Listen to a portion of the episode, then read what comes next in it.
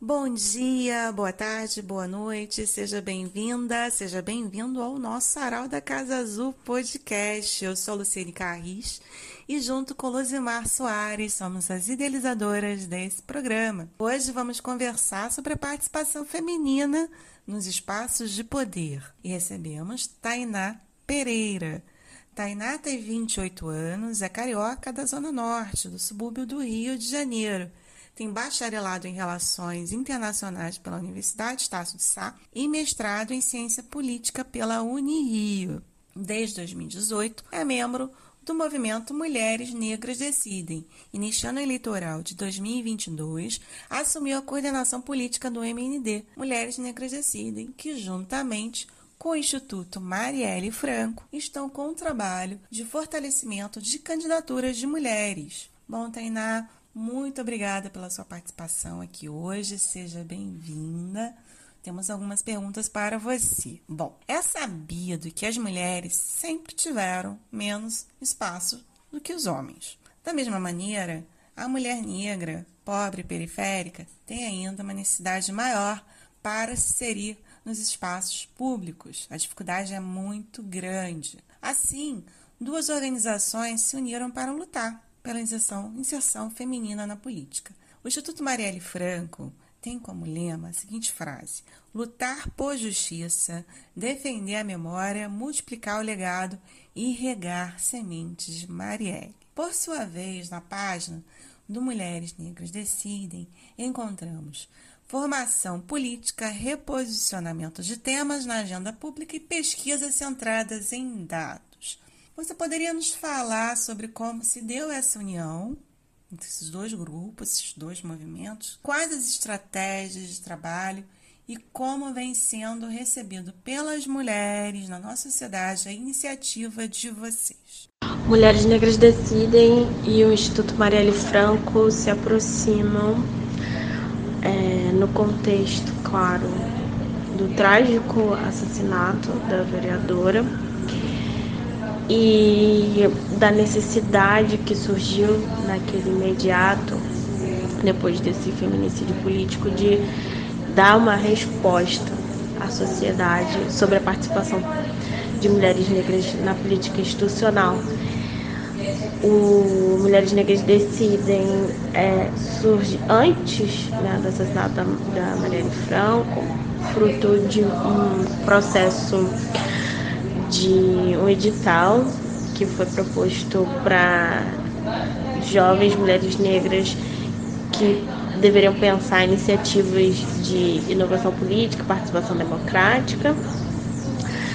É, e, na verdade, o assassinato da Marielle atravessa um movimento que tem mulheres que eram muito próximas da Marielle, mulheres todas nós né, nos inspirávamos muito na, na atividade dela como parlamentar. E o Instituto surge é, para resguardar essa trajetória potente e tão bonita né, de fazer política da, da Marielle Franco, que era muito é, diferente do que a gente vê tradicionalmente é, nas casas legislativas e muito promissor em vários pontos de vista. A Marielle é parte de um, de um movimento é, da, das organizações negras no Brasil de apostar na política institucional como uma forma de garantir o acesso das pessoas negras a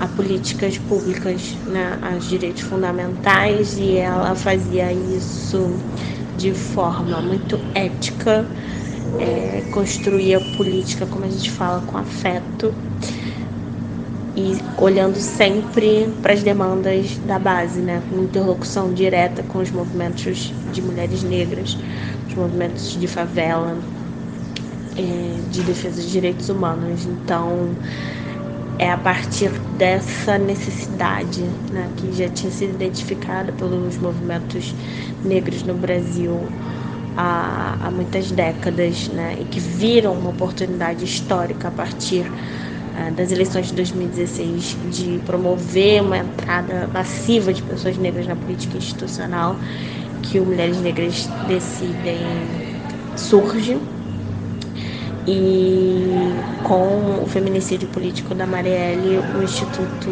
Marielle Franco é criado para preservação da sua memória e a convergência ela é identificada imediatamente né, entre a atuação das duas organizações. Os produtos oriundos dessa parceria, Instituto Marielle Franco Mulheres Negras Decidem, têm, têm sido muito bem recebidos, né? tanto pela nossa comunidade mais próxima, as articuladoras políticas do, do MND, quanto a rede de sementes do Instituto Amarelo Franco, é, quanto autoridades mesmo, jornalistas, acadêmicos, outras pessoas é, da sociedade civil organizada que olham para esse trabalho de organização, sistematização da produção política de mulheres negras e especificamente o Instituto, né, produzindo é, relatórios, pesquisas importantes sobre violência política, que é fundamentalmente sobre como nós é, conseguimos manter essas mulheres negras que nós trabalhamos para eleger é, nos seus respectivos cargos. Então, é um, é um trabalho muito importante que precisava ser feito e que as pessoas têm reconhecido né, esse valor. Então é, é uma dobradinha de sucesso que está se repetindo para as eleições de 2022. Olá, Tainá. Muito prazer e muito obrigada pela sua participação aqui no nosso podcast. Assim como Luciene, fico muito honrada com a sua participação aqui, com o seu tempo doado para falar conosco. Em 14 de março de 2018, nós perdemos Marielle Franco, em um crime brutal e bárbaro. Ela nos deixou, dentre muitas coisas, a certeza de que precisamos lutar, precisamos existir e reexistir. Para você, na sua concepção, qual o maior legado de Marielle Franco e, principalmente, como trabalhar para que esse legado não seja invisibilizado?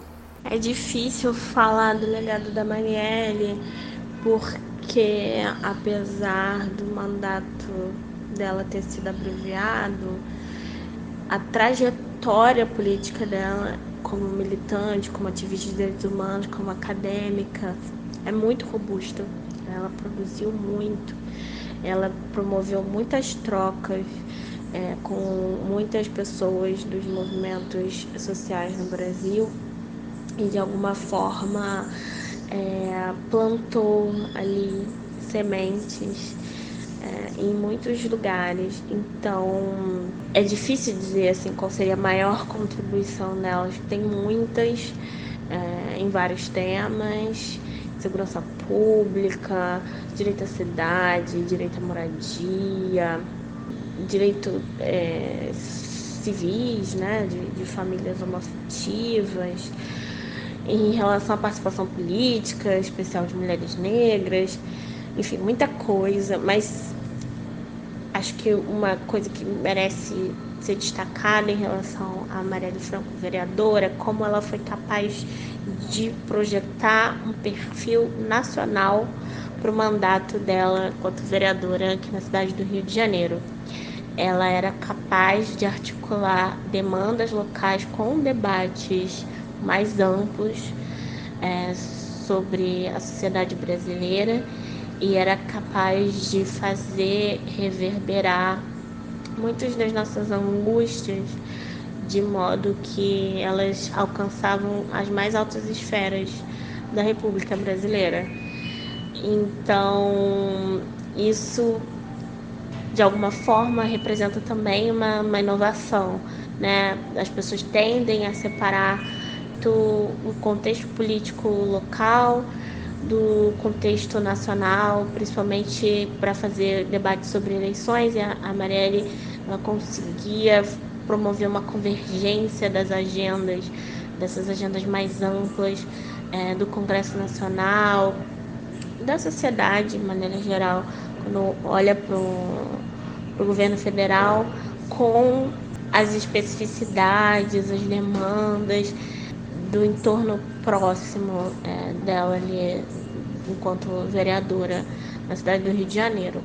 Claro, tem a dimensão ética também, né, do, da atuação da Marielle, que tinha um posicionamento muito firme, muito claro, uma mulher muito madura politicamente, mas que era capaz de promover pontes e de dialogar com pessoas de todo o espectro político, de construir alianças estratégicas para alcançar benefícios políticos para o coletivo, uma perspectiva muito horizontal de, de atuação dentro do mandato, com muito respeito, muita escuta, é, o que não é nada trivial. Então, ela serviu e serve até hoje como inspiração também nesse sentido. E infelizmente, tragicamente, o feminicídio político da Marielle também nos ensinou sobre a importância de garantir o exercício dos direitos políticos de mulheres negras no Brasil, porque não basta que elas sejam eleitas, né?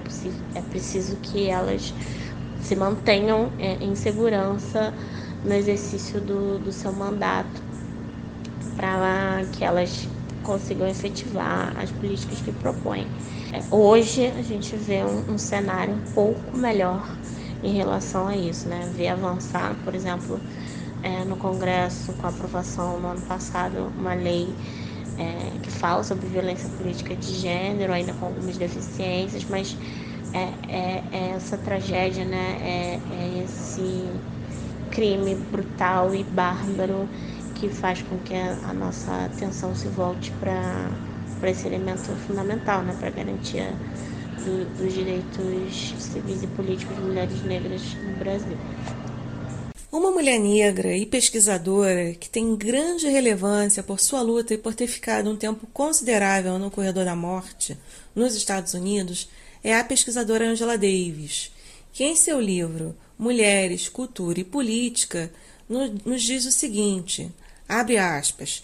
Se nós não compreendermos a natureza da violência sexual como sendo mediada pela violência e poder raciais, classistas e governamentais, não poderemos ter esperança de desenvolver estratégias que nos permitam um dia purgar nossa sociedade da violência opressiva e misógina. Então, sabemos que a violência contra a mulher no Brasil é assustadoramente grande. Então você concorda com o afirmado por Angela Davis? Acredita que as questões raciais, classistas e governamentais legitimam a violência sexual também aqui no nosso país? As múltiplas formas de violência contra corpos negros, femininos em particular, eh, no Brasil e no mundo, dizem respeito à maneira como essas pessoas são vistas na sociedade. Então, se a gente tem uma sociedade racista que classifica as pessoas é, e o seu valor é, em função da sua cor, da sua etnia, lógico pensar que alguns tipos de violência são aceitáveis contra corpos negros e não são aceitáveis contra corpos brancos. É essa concepção que a gente precisa trabalhar para transformar. Quando a Angela Davis é, salienta que o, o avanço de, de mulheres negras é um avanço para toda a sociedade, significa dizer que enquanto os direitos dessas mulheres não estiverem garantidos, o de nenhuma pessoa estará verdadeiramente, porque a gente está a um passo de aceitar essa violência em outras ocasiões também, contra outros tipos de corpos. De, de alguma maneira, é o que vem acontecendo, sobretudo em relação ao empobrecimento, é, e a escassez que alguns grupos populacionais começam a experienciar hoje, é, a crescente militarização tem a ver com esse processo né, de aumento da violência que pessoas negras sempre viveram, agora sendo praticada contra outros grupos sociais. É o que um outro pensador, é, o camaronês Klimbembe, chama de devir negro. Quando o, o ser negro é experienciado, pelo menos em parte, por pessoas não negras. E aí isso se torna um problema. E aí, finalmente, as pessoas se dão conta de que as violências sofridas pelas populações negras não são toleráveis de nenhuma forma e que o fato dessas violências perpetuarem no tempo é uma ameaça constante também ao conjunto da sociedade. E a violência sexual, o acoso, o assédio cresce como uma espécie de backlash que a gente chama, né, de, de resposta aos avanços específicos das mulheres e das mulheres negras em particular, né? A gente está falando aqui. Então, é uma espécie de violência corretiva. Né? Eu, eu atento contra a sua dignidade, contra a integridade do seu corpo, porque você está no lugar errado, porque você não está onde as mulheres deveriam estar, é no espaço privado. E isso tem crescido, na verdade, né?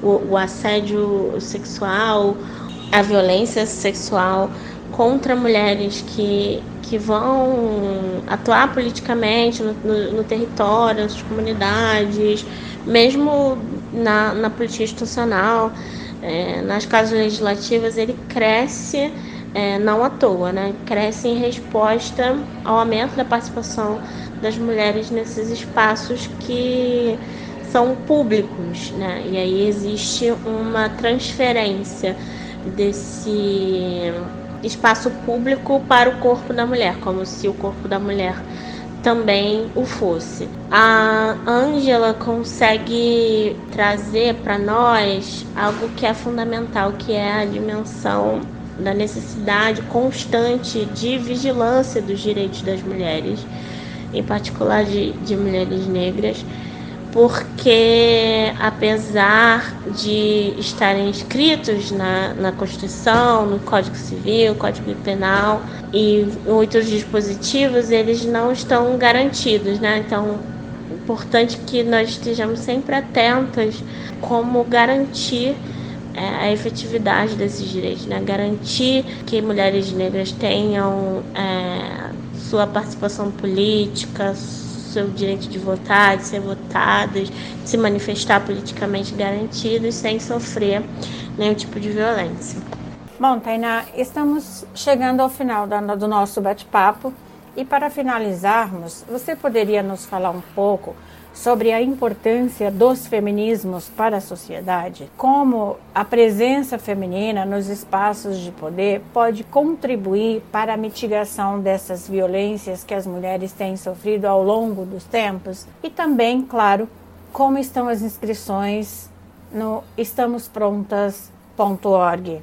Você pode nos falar um pouco sobre isso? Muito obrigada por sua participação, que consigamos levar mais mulheres para os espaços de poder. Um abraço. Os feminismos têm contribuído muito para fazer avançar uma série de reflexões sobre o ser e o estar e o fazer no mundo e na política não é diferente.